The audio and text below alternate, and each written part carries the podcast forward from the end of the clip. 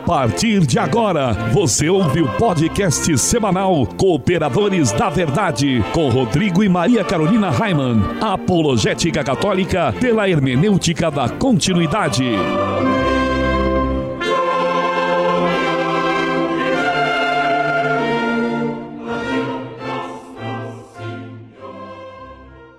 Olá, amigo ouvinte, paz e bem. Aqui quem vos fala é o professor Raiman estamos começando mais um podcast semanal Cooperadores da Verdade, apologética católica pela hermenêutica da continuidade.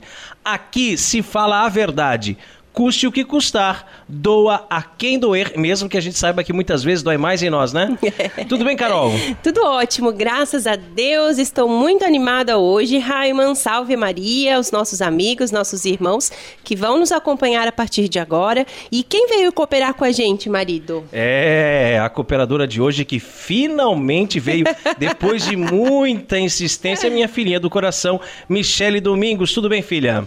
Tudo sim, graças a Deus. Seja bem-vinda, Michelle. É um prazer ter você aqui conosco nessa terceira temporada, né? Já convidada desde a primeira temporada, não é mesmo? Mas vamos cooperar com a verdade que é Cristo.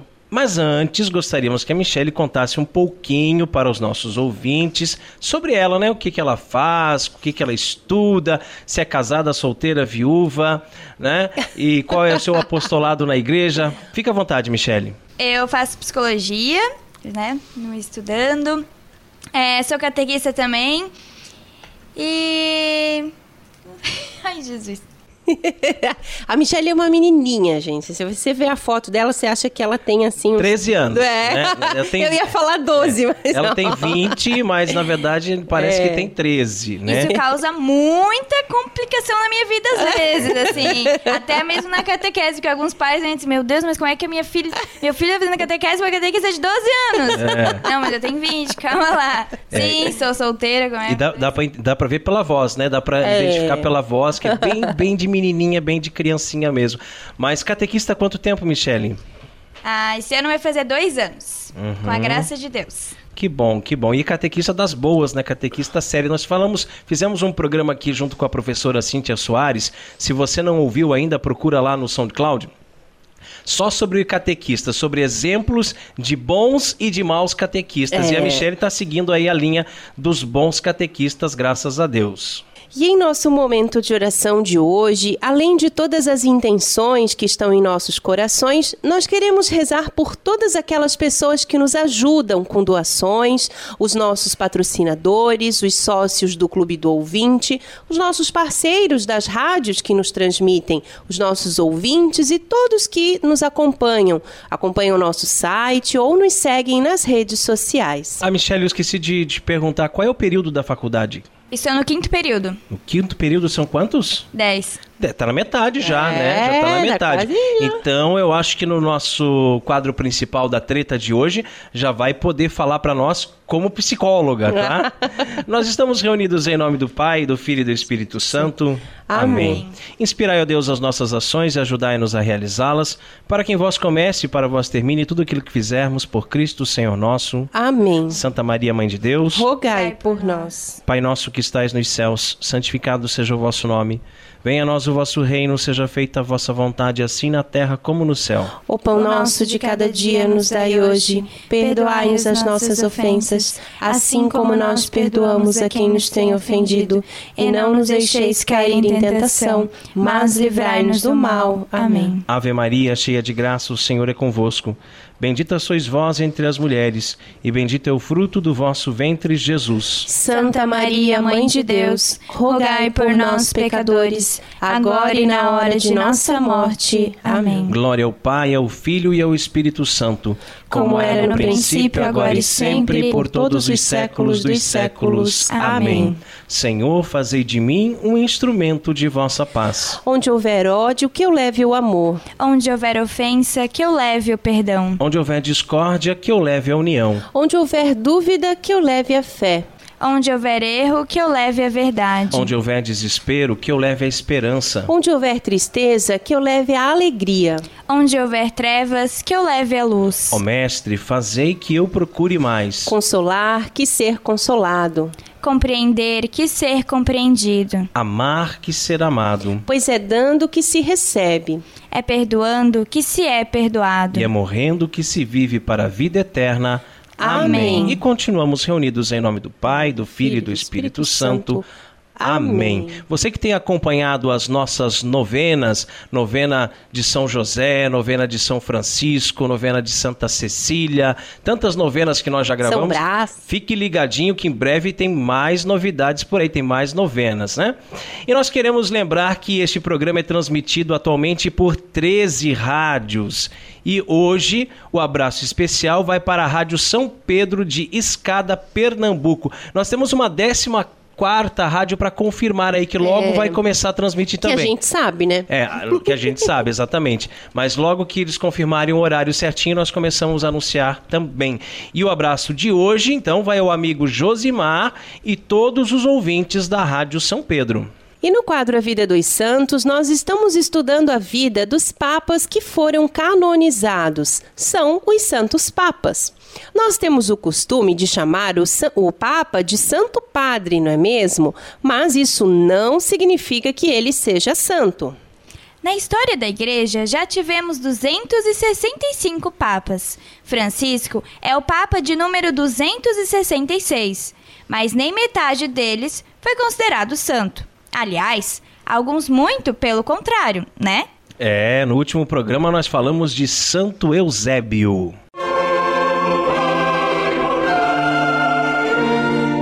A vida dos santos.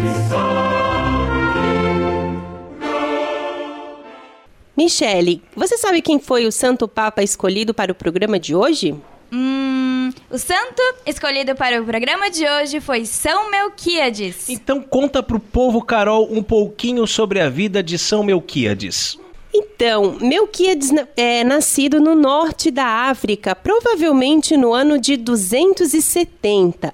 E ele também é conhecido como Milcíades, Miltíades ou Melquíadas. Quer dizer, as pessoas não conseguiram é, falar o nome dele, é né? Um, é um pior que o outro, né? Não ajudou em nada aqui. É, Melquiades viveu, junto com os demais fiéis do cristianismo, muitas perseguições empreendidas pelo Império Romano, porém, foi sempre dedicado à vida religiosa. A sua ascensão na vida religiosa o levou dos povos berberes ao posto máximo da Igreja Católica, como sucessor do Papa Eusébio. O Papa Melquíades assumiu o pontifício de Roma no dia 2 de julho do ano de 311, em função do exílio que o imperador Maxêncio impôs ao Papa Eusébio na Sicília. Mas o pontificado de Lino alcançou uma grande conquista para os cristãos, pois em 312 o imperador Constantino assumiu o poder em Roma e se aproximou respeitosamente do Papa. O novo imperador romano deu ao pontífice um palácio para ser sua residência e sede do governo cristão. O Palácio Laterano, como era chamado, ainda está de pé e é parte do patrimônio arquitetônico do Vaticano, indicado hoje como Palácio de Latrão. Foi residência papal por 770 anos. O ato do imperador já representava um grande avanço e boas esperanças para o povo cristão. No ano seguinte, em 313, houve uma medida ainda melhor para os fiéis. O imperador garantiu a liberdade religiosa dos cristãos e os devolveu às propriedades que foram tomadas. A bondade do imperador Constantino foi fruto de sua conversão ao cristianismo, o que foi sucedido pela transformação da fé cristã em religião oficial de Roma. Ué, mas não foi o Constantino que fundou a igreja? de novo essa história, né? Protestante sempre vem com esse papo de quem fundou a igreja não foi Jesus sobre Pedro, quem fundou foi Constantino. A gente percebe que a única coisa que ele fez de fato foi depois de se converter, e isso é obra do Espírito Santo, não é mérito nosso, né? Não é mérito nosso. Depois da conversão dele, ele transforma então a religião oficial de Roma, acabando com todo aquele paganismo, com toda aquela idolatria ao imperador. Exato. Isso já mais de 300 anos depois de Cristo, né? Depois que a igreja já exato, já, exato. já existia. Bem estruturada, com papas, com hierarquia, com é. clero, né? Então não foi uma coisa que estava acontecendo agora, uma novidade, né? É isso aí. E a nova realidade mudava por completo o cotidiano dos cristãos e da Igreja Católica, que ganhava espaço e liberdade para agir em prol de sua expansão. O Papa Melquíades aproveitou essa liberdade para organizar as sedes paroquiais e recuperar os bens da igreja. No seu pontificado, deu-se início à construção da Basílica de São João e reforçou-se a unidade da Igreja de Roma. Além disso, vários costumes católicos são atribuídos a Melquíades. O legado do Papa Melquíades é importantíssimo para a Igreja Católica. O seu pontificado foi fundamental para transformar a, a história do Ocidente em função de sua aproximação com o imperador Constantino. Os benefícios da conversão do Império Romano ao cristianismo causariam uma guinada no poder político e cultural da Igreja o fim da perseguição aos fiéis do cristianismo e a ampliação patrimonial iniciaram uma forte ascensão que culminaria com o poder supremo da instituição durante a Idade Média. São Melquíades, rogai, rogai por, por nós. nós. Encontre os cooperadores da verdade nas principais redes sociais. Twitter, Instagram, SoundCloud, Facebook e YouTube como Os Cooperadores. Isso aí, não se esqueça de visitar o nosso site que é muito lindo, cooperadoresdaverdade.com. Livraria Católica Auxílio dos Cristãos. Artigos religiosos. A Livraria Auxílio dos Cristãos fica na Praça Governador Irineu Bornhausen, centro de Itajaí, no estacionamento da Igreja Matriz do Santíssimo Sacramento.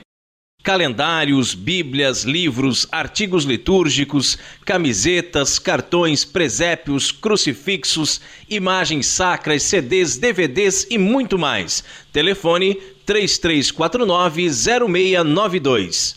3349-0692. Livraria Auxílio dos Cristãos. 21 anos de tradição. E se você também gostaria de anunciar a sua empresa no programa Cooperadores da Verdade, entre em contato conosco e ajude-nos a evangelizar. Carol, qual é o conselho do Padre Pio para nós no programa de hoje? Ó, oh, presta atenção. Senta que vem é... história aqui. O, o, o, só, só, o título só tem três título linhas. É, é enorme, né? Então vamos lá. Então vamos prestar atenção. Quanto maiores forem os dons, maior deve ser sua humildade lembrando de que tudo lhe foi dado como empréstimo.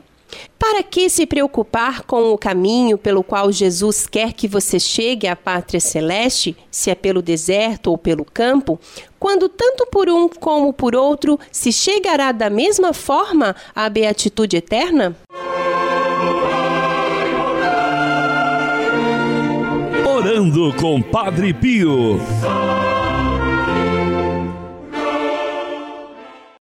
Paulo, em sua carta aos Efésios, capítulo 4, versículo 11 e 12, nos diz que a uns Deus constituiu apóstolos, a outros profetas, a outros evangelistas, pastores, doutores, para o aperfeiçoamento dos cristãos, para o desempenho da tarefa que visa a construção do corpo de Cristo de fato, somos membros do corpo de Cristo e temos a tarefa de, com os dons que recebemos do Pai Celestial, construirmos o corpo de Cristo, isto é, a igreja. É, gente, ninguém é perfeito, assim como eu, né? Bom, quer dizer, ninguém, ninguém é perfeito. Ninguém. Agora vocês entenderam, né? Ninguém sabe fazer tudo nós precisamos uns dos outros. E Deus quis que fosse assim. E no casamento também é assim, né, meu bem? Você Tem acha? tantas coisas que eu preciso de você que sem você eu não faço, que sem você eu não vivo, né? E eu sei que eu, o contrário também é verdade. É né? verdade. A gente precisa um do outro. Nós não sabemos tudo, não somos, não somos autossuficientes, né? Tem várias coisinhas dentro de casa que sabemos fazer, como pequenos reparos elétricos ou até mesmo hidráulicos, pinturas e outros consertos. Mas há certas coisas que não sabemos fazer e precisamos chamar alguém que verdadeiramente entenda do assunto. Nosso encanador aqui é o Sandro, né? O nosso eletricista é o Anderson. Qualquer coisa que a gente não consegue fazer, já manda o um WhatsApp para eles para eles virem aqui. É né? verdade. Outras vezes até sabemos fazer, mas preferimos pagar alguém que faça, pois sabemos que ficará bem melhor do que se fosse feito por nós mesmos, né? É isso aí. Se ficamos doentes, nós vamos ao médico, né? Não convém se automedicar. Nós precisamos sempre de um especialista. Às vezes, vamos ao clínico geral e ele nos encaminha para outro médico que já é especialista naquele assunto específico que diz respeito à dor que estamos sentindo, né? Se estamos com dor de dente, vamos ao dentista. Eu acredito que ninguém, né? Eu acredito eu, tenta arrancar o dente sozinho em casa, não é mesmo? É verdade. Espero que não. Eu também não. Bom, há pessoas que eu conheço que têm um dom extraordinário para cantar e cantam nas missas, o que é uma maravilha, mas não sabem tocar nenhum instrumento musical. Por outro lado, conheço pessoas que sabem tocar perfeitamente bem dois ou três instrumentos, mas quando abrem a boca, meu Deus, é um desastre. Quero mandar um abraço aqui para o meu afilhado Peter Martins, que sempre colabora conosco nos programas Cooperadores da Verdade. Não sei por que, que eu lembrei dele agora. que aleatório. Toca dois ou três instrumentos muito bem, mas quando abre a boca para cantar, meu afilhado, é um desastre, né? É, eu conheço pessoas que pintam telas a óleo, né? Um quadro mais lindo do que o outro. Mas se pedir para fazer uma escultura, não sai nada, nem mesmo daquelas de argila. E por outro lado, conheço pessoas que esculpem blocos de mármore, transformando-os em belíssimas peças, mas que se der uma tela para elas pintarem, não conseguem fazer nenhum rabisco. E quem atua na área da educação como eu, vê alunos que vão super bem em matemática e só tiram notas baixas em língua portuguesa. Outros são fera em língua portuguesa e tiram notas péssimas em matemática. Geralmente, os que vão bem em matemática também vão bem em química, em física.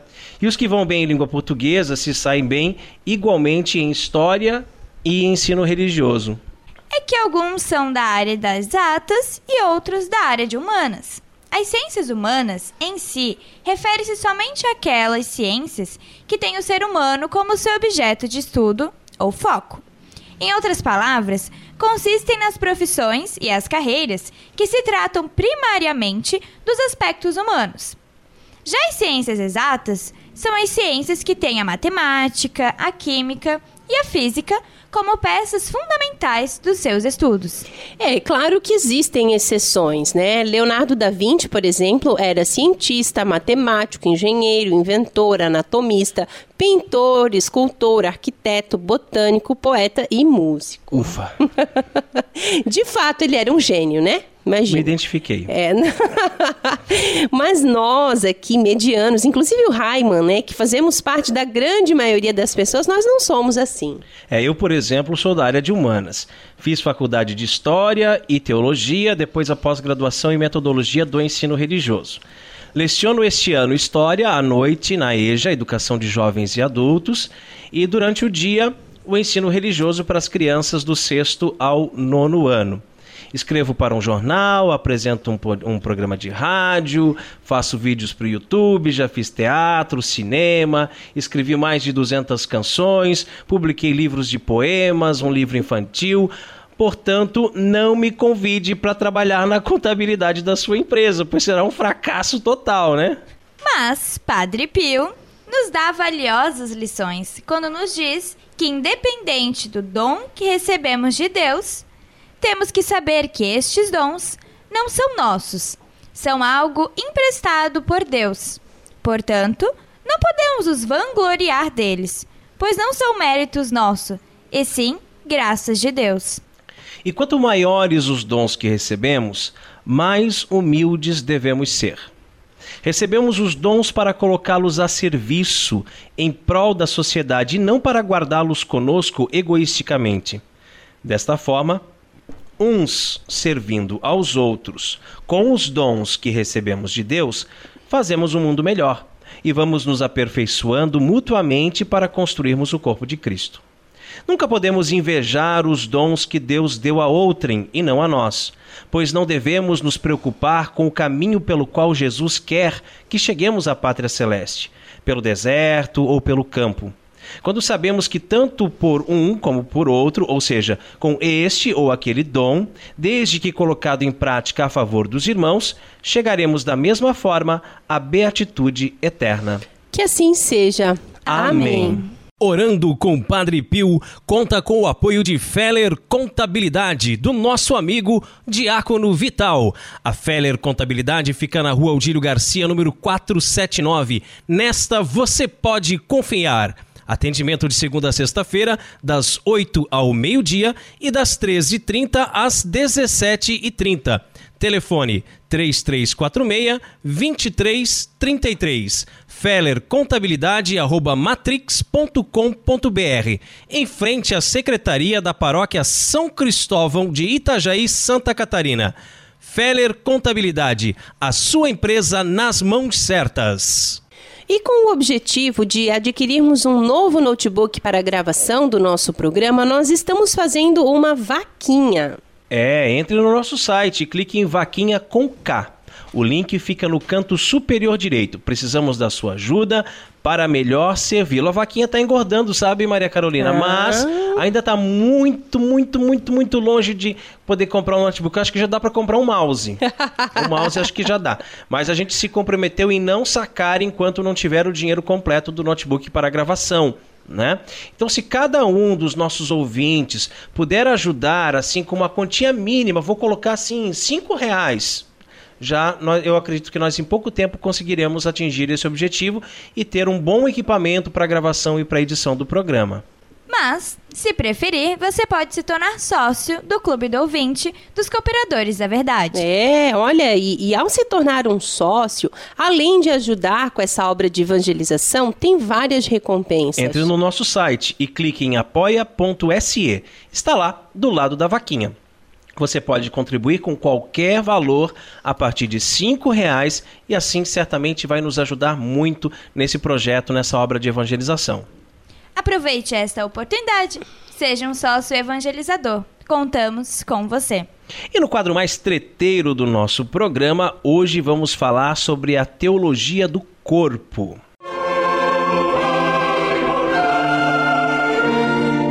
A hora da treta.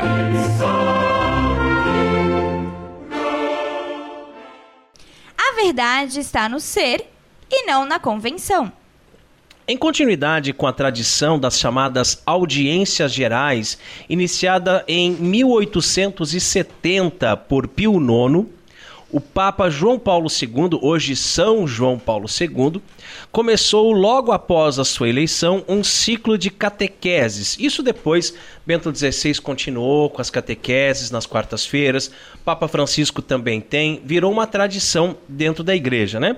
E entre ali setembro de 79 e novembro de 84, essas catequeses falavam sobre a teologia do corpo. É um importante capítulo da antropologia teológica e moral familiar da Igreja Católica. Trata-se de uma resposta suscitada pelo Espírito Santo à crescente onda de ideias e práticas que, em sua essência, acabam por destruir a família, o matrimônio e a própria dignidade humana. Quem não leu ainda essas catequeses, elas foram publicadas em livro, então vale muito a pena você ler a Teologia do Corpo de São João Paulo II. Só o corpo, afirma o Papa, é capaz de tornar visível o que é invisível, o espiritual e o divino. Ele foi criado para transferir para a realidade visível do mundo o mistério oculto desde a eternidade em Deus e assim ser sinal dele.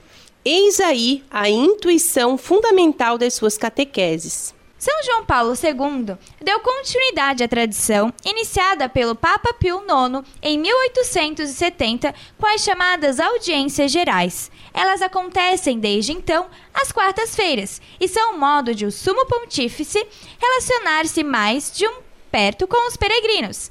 Nelas são proferidas as chamadas catequeses. Muito bem, eu acho que esse material das catequeses dos papas podia ser muito bem aproveitado pelos catequistas também, né?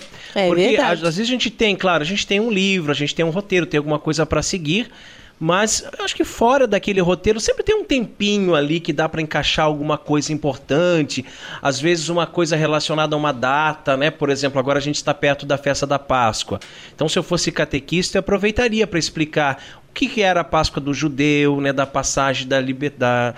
É, escravidão para a liberdade, né? Depois que ela teve um novo significado com a passagem então da morte para a vida. Então essas coisas todas que a gente vai vivendo no tempo litúrgico, dá para aproveitar para ensinar na catequese e dá para aproveitar o que o Papa falou, né? Dá Mas dizer você assim, acha que o catequista sabe disso? Nem sabe que isso que você tem. sabe disso, é, Michele? Eu sei, mas não é falado. É, não é Porque falado, é mas você transmitido, sabe, né? você, você, você acessa a CEI Digital e vários outros sites né, católicos Sim, divulgam. Então você tem a catequese na íntegra, em vídeo e em texto também. Aham, aham. Mas o catequista não sabe, você acha? Mas assim, de repente, se o catequista procurasse se informar mais, né, e Sim. ler e, e, e ficar por dentro dessas catequeses do Papa, ele não precisava nem chegar assim para a turma e dizer: Olha, eu vou falar uma coisa que o Papa falou essa semana. Não, mas ele só pegar aquele tema assim e desenvolver um pouquinho com. Né, porque afinal de contas a igreja ela é universal, né? Então a gente Uhum. vai estar. comungando da mesma catequese que o Papa deu aquela É. semana, eu vou dar para os meus catequizandos. Sim. É uma coisa Mas sabe onde que as catequeses do Papa são aproveitadas? Ah. Naquelas imagenzinhas, assim, eles pegam a frase Aham. daquela catequese, já viu isso? Uhum. Ah, ele deu uma catequese na casa de Santa Marta, ou fez missa ou homilia, não sei. Aí eles fazem um- um- uma imagem, assim, com a foto do Papa, né, com aquele sorriso dele, Uhum. bem sorridente, e botam ali a frasezinha, né, a frase de impacto. De impacto. É e, e é, e é, só que às vezes essa frase de impacto ainda está fora de contexto, ah, sim, né? sim, é. Que é, ela tá para proteger algum tipo de ideologia, né, de um determinado grupo e coloca, ó, viu? O Papa falou isso. É. Mas leia a catequese na íntegra, você vai ver que não era nada disso que ele queria dizer, né? E enquanto ainda era cardeal, o Papa João Paulo II iniciou a escrita de um livro que acabou não sendo nem terminado nem publicado, justamente por sua eleição. Tal livro intitulado Homem e Mulher, Ele o Criou, esse ele maiúsculo porque se refere a Deus, teve seus capítulos apresentados durante as audiências gerais do ano de 79 até 84. Foram 129 catequeses a respeito da chamada teologia do corpo, que jogou à luz do evangelho sobre a confusão moderna que se instalou sobre o relacionamento entre o homem e a mulher. O Papa conseguiu apresentar a sexualidade humana de maneira fiel ao ensinamento da Igreja e, ao mesmo tempo, nova. A tradição foi apresentada de um modo que o mesmo homem atual consegue entender.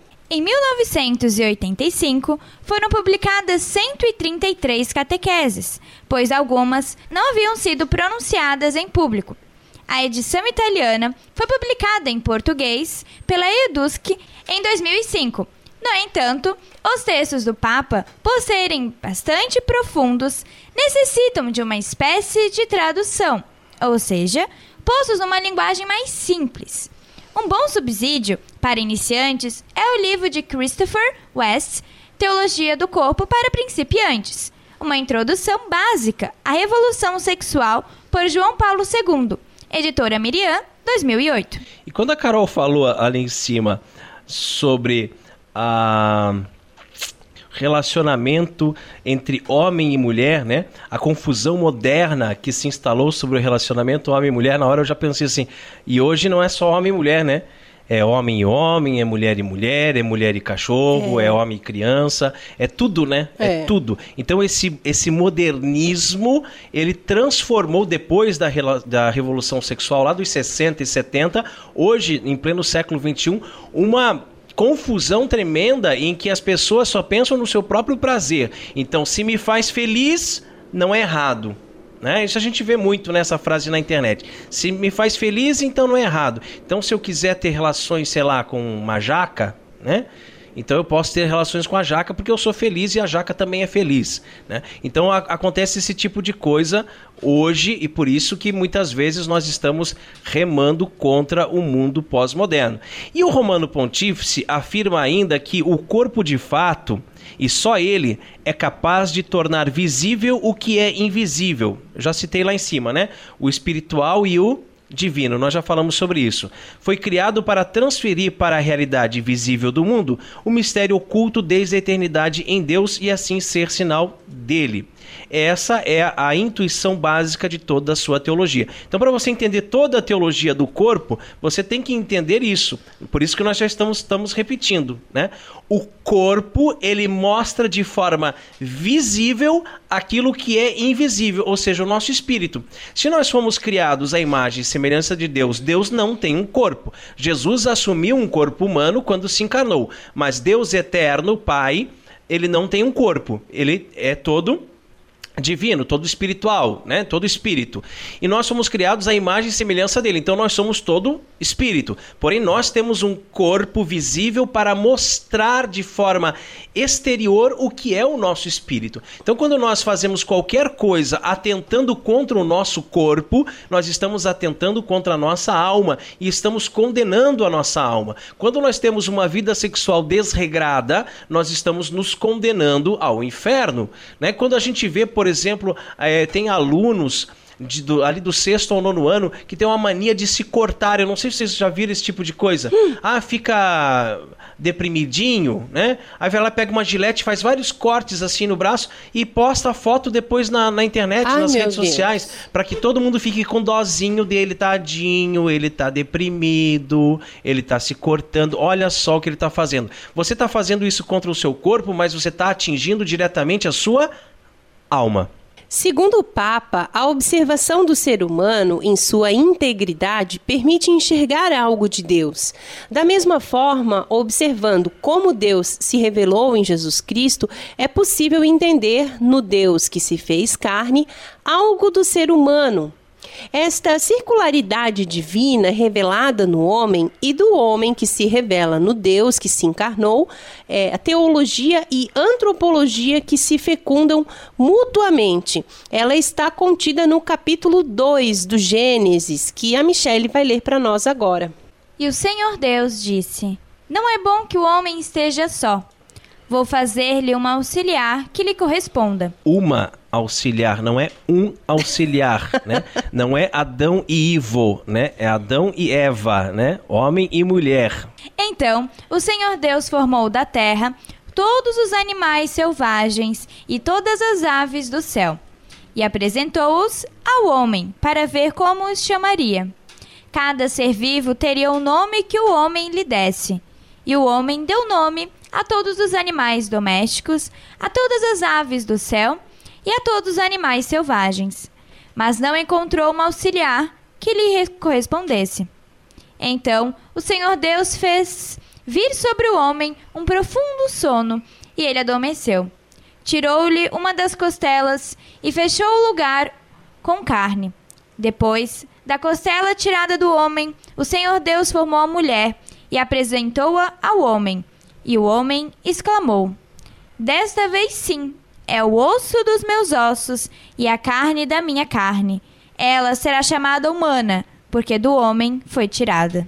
Essa belíssima poesia, a primeira de amor, foi proclamada antes do pecado primeiro. A união de Adão e de Eva no paraíso, antes de o projeto de Deus ser distorcido pela desobediência, logo no início da Bíblia, reflete um outro enlace narrado no último livro, As Núpcias do Cordeiro, o casamento entre Deus e o homem. É interessante notar o desejo de Deus em unir-se à humanidade. O ser humano foi feito para este casamento último, e é por isso que nenhum homem ou mulher encontrará em seu companheiro aqui na terra o preenchimento do coração, porque somente em Deus será saciado o anseio do coração humano. E quando nós trabalhávamos com jovens, né, com um grupo de jovens e também com catequese, eu sempre costumava usar essa frase, sabe, de dizer que é, para os, os adolescentes assim, nenhum homem vai te fazer feliz. Nenhuma mulher vai te fazer feliz. Só quem pode nos fazer feliz é Deus só. A nossa felicidade só está em Deus. Se o nosso coração estiver longe de Deus, nós vamos conhecer várias e várias pessoas e vamos namorar com várias e várias pessoas e nunca vamos encontrar a felicidade. Se o nosso coração estiver em Deus, nós vamos aceitar aquela pessoa que Deus designou para nós e aí seremos muito felizes. É, e como é importante a gente poder demonstrar com o nosso corpo a imagem de Deus, né? E por isso que eu falo, que eu, que eu sempre bato nessa tecla, é, de que a, as pessoas devem é, pensar na roupa que vão vestir, né? Devem pensar Sim. um pouco mais. Porque, assim, a, aquela ah, Carol, mulher... mas você é chata, né? Tá calor, né, Carol? Deixa elas Cara, usarem um shortinho enfiado, né? Tá calor. Meu Deus, é uma coisa é absurdo, assim, ó. Eu tô né? com é calor hoje, tá? E pra mim tá quente. Mas aí a pessoa sai de casa, assim, ó, com um short, sabe? Mostrando o que não deve. Né? e, e, sabe, o que, que ela está querendo mostrar ali, né? Então, é, a gente fica pensando assim, como que ela vai refletir a, a mensagem, de, a imagem de Deus, é, né? Na, na, escola as mães vão buscar os filhos pequenos, mas assim, tão mal vestidas, tão mal vestidas, elas entram no ambiente escolar daquela forma. E se eu fosse o filho, eu teria vergonha da minha mãe de se vestir uhum. de uma uhum. forma dessa. Vergonha mesmo. E outra coisa importante, né, nessa teologia do corpo, é que a relação sexual do casal casado na igreja, que recebeu o sacramento do matrimônio, é um ato profundamente sagrado, né? Namoro ou o casamento não podem ser empecilhos para a aproximação com Deus.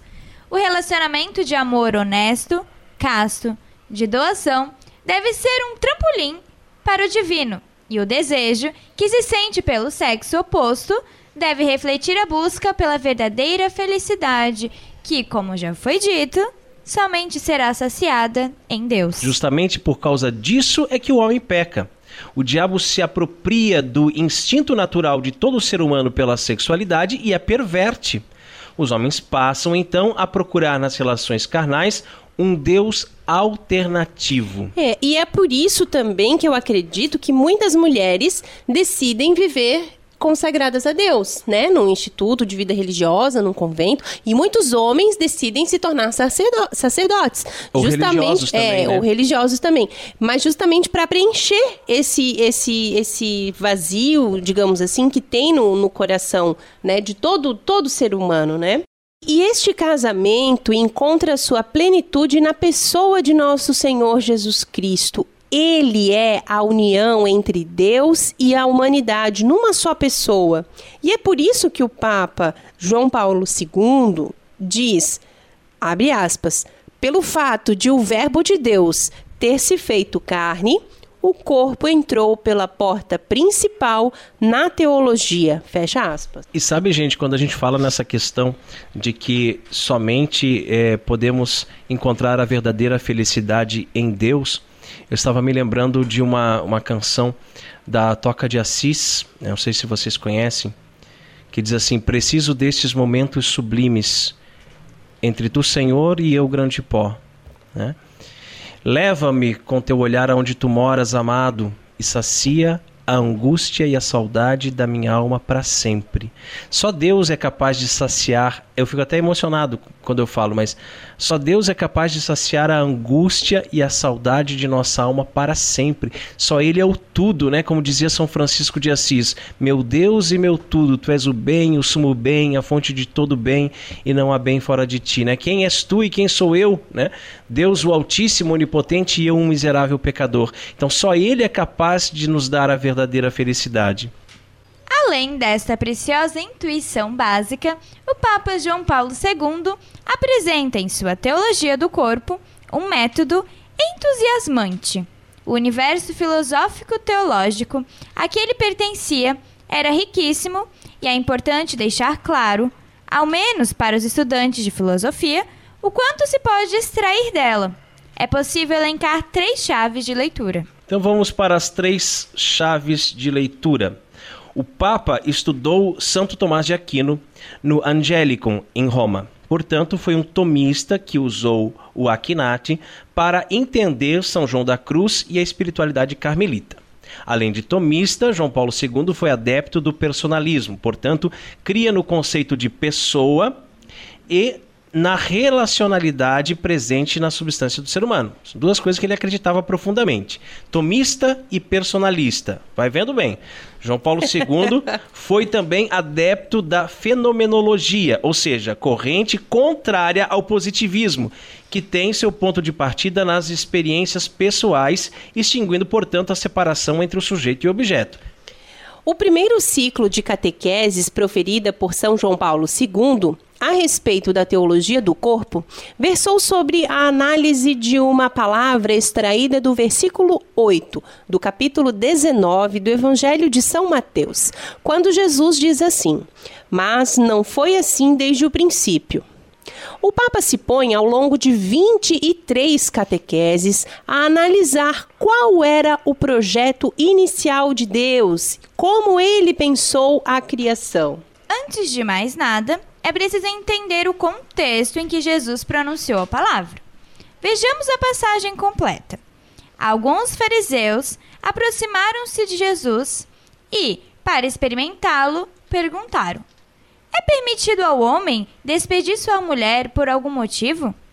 Ele respondeu: Nunca lestes que o Criador, desde o princípio, o fez homem e mulher, e disse: por isso, o homem deixará pai e mãe e se unirá à sua mulher, e os dois formarão uma só carne, de modo que eles já não são dois, mas uma só carne. Portanto, o que Deus uniu, o homem não separe.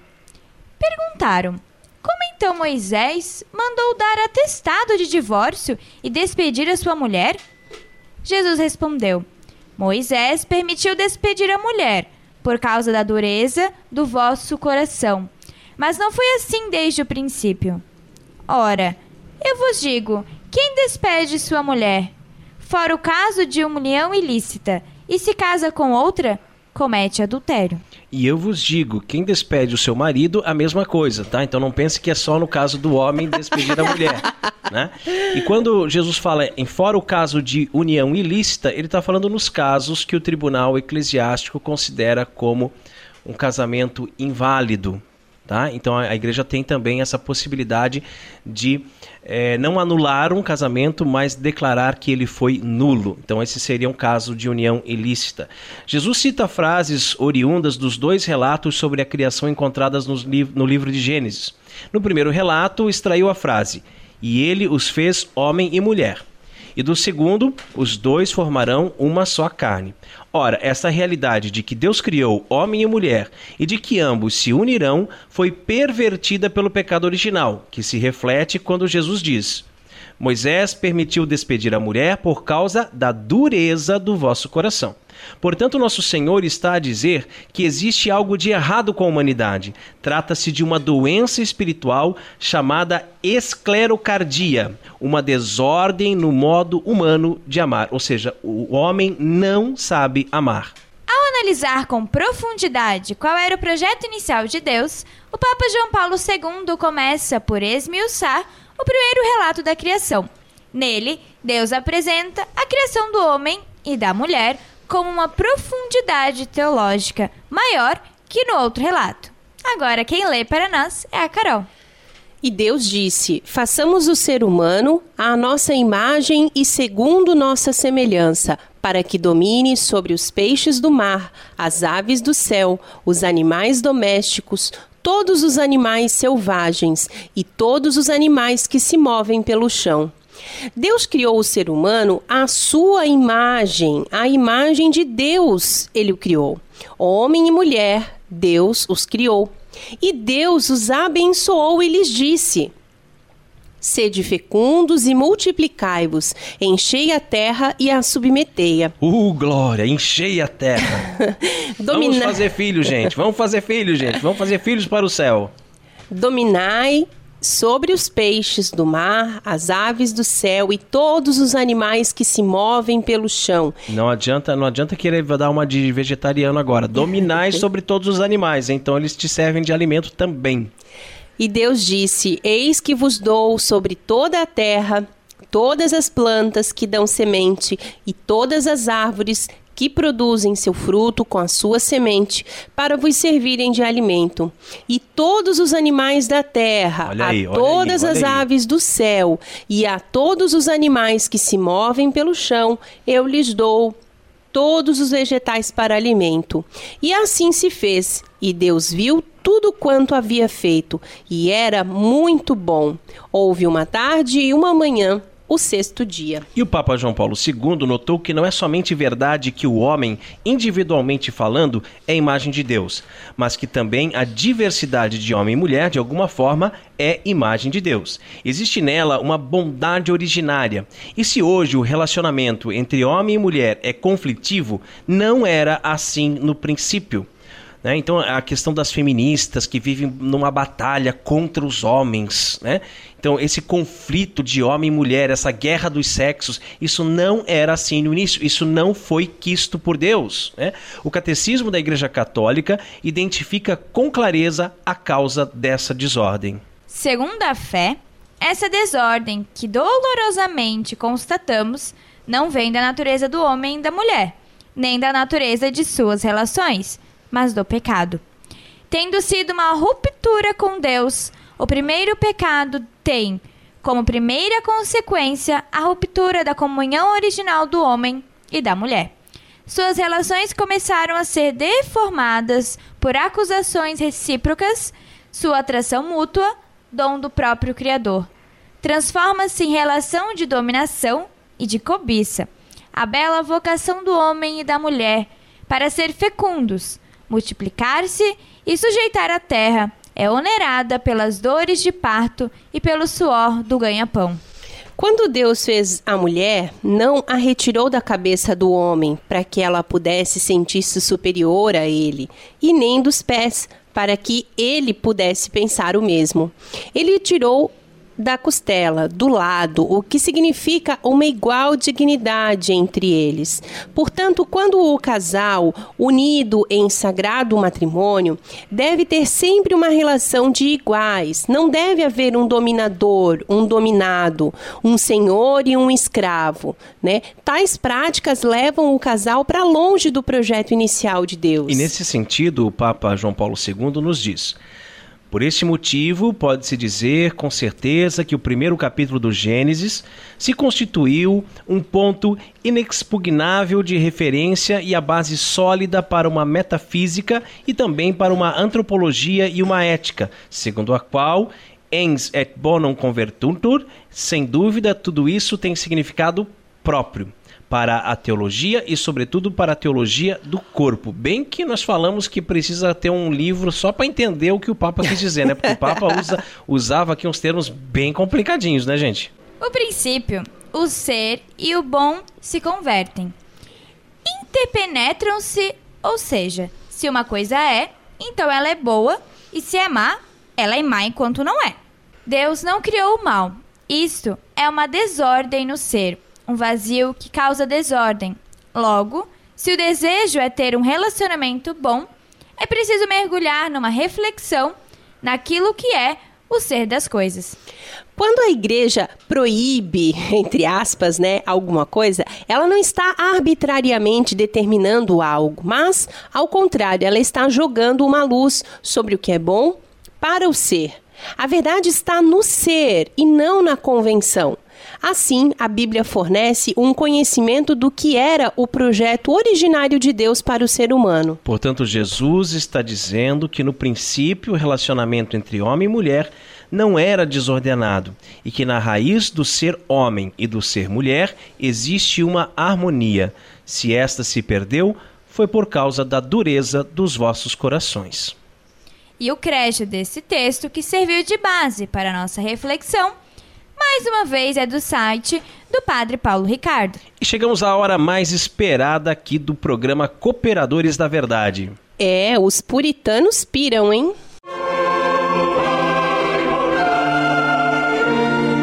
Catolicismo e cerveja.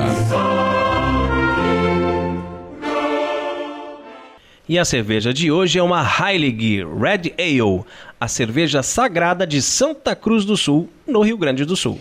É, desde 2010 eles produzem cervejas com dedicação e paixão e hoje vivem incansavelmente para evoluir e traduzir essa evolução em cada rótulo. Eles criaram três linhas de cervejas para simplificar a produção. A linha Best Seller, que são cervejas clássicas e equilibradas, a Extra Hops, que é uma variação das Best Sellers, porém com um amargor mais pronunciado e intenso, e a linha Strongest, que são cervejas fortes de corpo, aroma e teor alcoólico. A cerveja de hoje tem coloração avermelhada e aromas bem pronunciados que remetem ao caramelo. Tem corpo médio, com espuma cremosa e de boa persistência. No paladar estão presentes o maltado, o caramelo e até um frutado. É, o teor alcoólico é 6%, a temperatura ideal está entre 6 e 10 graus. O copo ideal para consumo é a tulipa, ela tem 20 IBU, não é muito amarga, né? Ela ganhou uma medalha de prata no Festival Brasileiro da Cerveja de 2013, ouro no Festival de Great Salt Beer Cup em 2015 bronze no Festival Brasileiro da Cerveja em 2016 e ouro no Festival Brasileiro da Cerveja de 2017. Oremos. Abençoai, Senhor, esta criatura cerveja, que da riqueza do grão vos dignastes produzir, para que seja remédio salutar ao gênero humano. Concedei ainda, pela invocação do vosso santo nome, que quem quer que dela beba receba de vós a saúde do corpo e a tutela da alma. Por Cristo nosso Senhor. Amém. Então, gente, olha só essa espuma, hein? Dá para comer de colherinha, né? Uma espuma bem densa, bem resistente, bem persistente, demora para baixar a espuma e uma cor, né? A cor dessa cerveja, esse vermelho do, do Red Ale, né? Uma cerveja bem avermelhada, bem uhum. cobre mesmo, e ela reflete na espuma. Você vê que a espuma dela não é branca, a espuma dela também é avermelhada, né? Eu senti um cheiro de caramelo. Tem, tem Você cheiro sente um cheiro, cheiro assim, bem caramelo, forte de caramelo. Um, um, cheiro adocicado, mas ao mesmo tempo a gente já sente o cheiro do lúpulo. É. Que nos remete ali uma uma questão já do, do próprio amargor que a gente espera que ela tenha. Vamos experimentar para ver como ela é. Para o estilo, ela tá bem dentro do estilo mesmo, tá bem saborosa. Gostei bastante. Ali diz, no rótulo fala que ela foi eleita a melhor cervejaria de 2016. É, gente... Mas, Michele, você não é muito habituada a tomar cerveja, né? E o que, que você achou dessa cerveja? É, qual a impressão que ela te passa? Assim, quando eu já peguei ela, senti o cheiro, ela tem um cheiro muito gostoso, assim, bem adocicado ali, do caramelo dá pra sentir bastante. Só que assim, como eu não sou acostumada, achei ela bem forte. Sim. Porém, uhum. é, assim, não é não é tão forte, dá pra tomar. Uhum, Vai. Tá. Ela, ela, tem. A drinkabilidade dela, para quem não é habituado a tomar cervejas especiais, ela é, é, meio difícil, né? Parece que ela dá aquela, aquela travadinha na boca, né? É. Depois que a gente começa a se acostumar mais com cervejas é, artesanais, cervejas especiais, ela desce bem. Eu gostei do, do retrogosto, assim, aquele gosto que deixa na boca depois que você, você toma. É um gosto, não, não é amargo, eu não achei assim tão forte, não achei tão amargo. É, é gostoso. E você que está nos ouvindo agora também sabe fazer cerveja? E quer ter a sua obra-prima degustada aqui no programa Cooperadores da Verdade e ainda ganhar uma propaganda na faixa?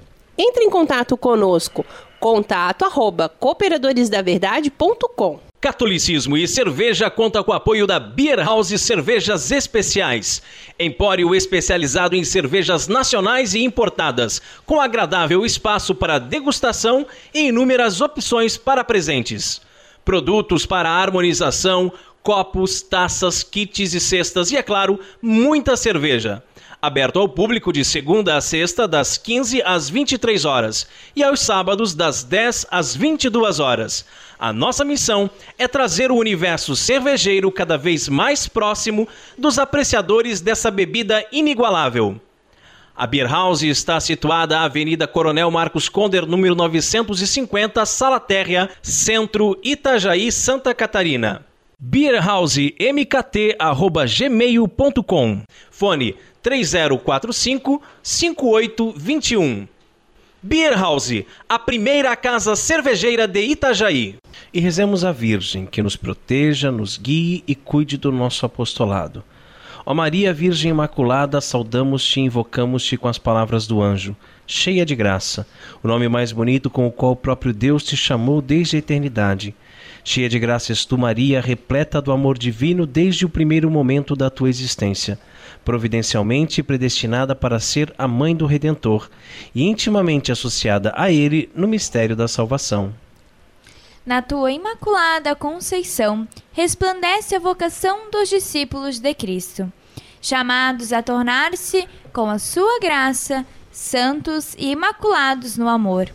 Em ti brilha a dignidade de cada ser humano, que é sempre precioso aos olhos do Criador. Quem para ti dirige o olhar, ó Mãe toda santa, não perde a serenidade, por muito difíceis que sejam as provas da vida. Mesmo se é triste a experiência do pecado, que deturpa a dignidade dos filhos de Deus, quem a ti recorre, redescobre a beleza da verdade e do amor e reencontra o caminho que conduz à casa do Pai. Cheia de graça és tu, Maria, que aceitando com o teu sim os projetos do Criador, nos abristes o caminho da salvação. Na tua escola, ensina-nos a pronunciar também nós o nosso sim à vontade do Senhor. Um sim que se une ao teu sim, sem reservas e sem sombras, do qual o Pai Celeste quis precisar para gerar o homem novo Cristo, único Salvador do mundo e da história.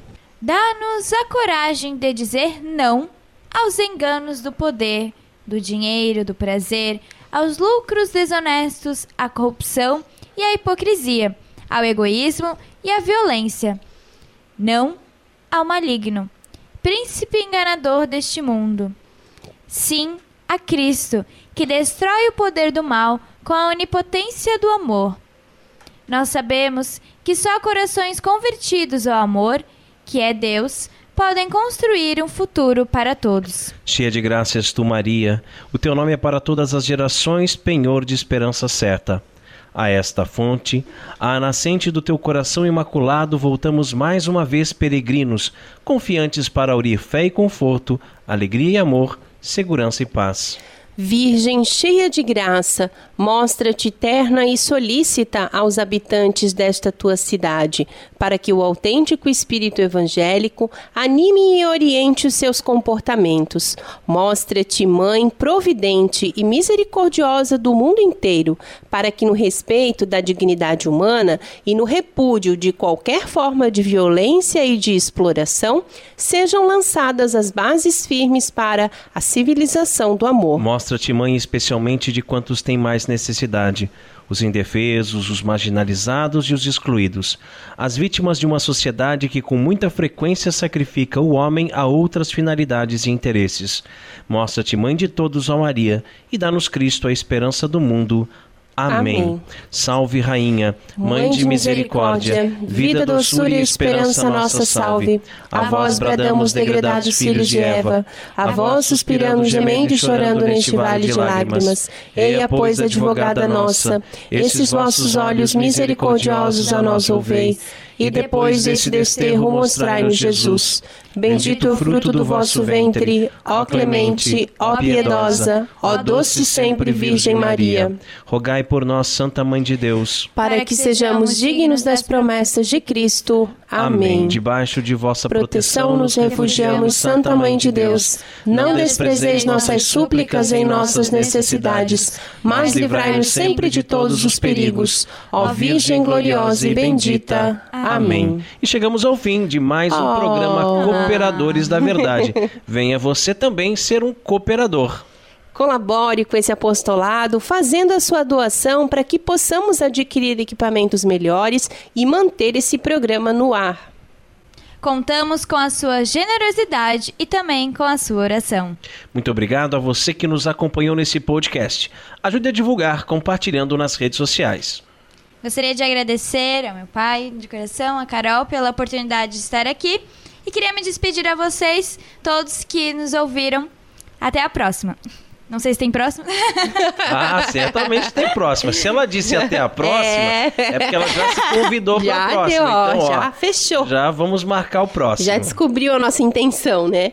Muito obrigada, Michelle. Obrigada de coração. É muito, a gente fica muito feliz de tê-la aqui em casa. E um grande abraço aos nossos irmãos, nossos amigos que sempre nos acompanham, né? É, é muito, muito bacana isso. Um abraço, salve Maria. Obrigado, Michele, minha filha. O papai te ama muito, muito, muito, muito. Tem muito orgulho de você no quinto período da faculdade, de você como catequista, de você estar no caminho de Deus. Né? Conte sempre conosco para o que você precisar. Obrigado, Carol, meu benzinho. Obrigado aos nossos queridos ouvintes. Rezem por nós. Deus abençoe a todos. Paz e bem.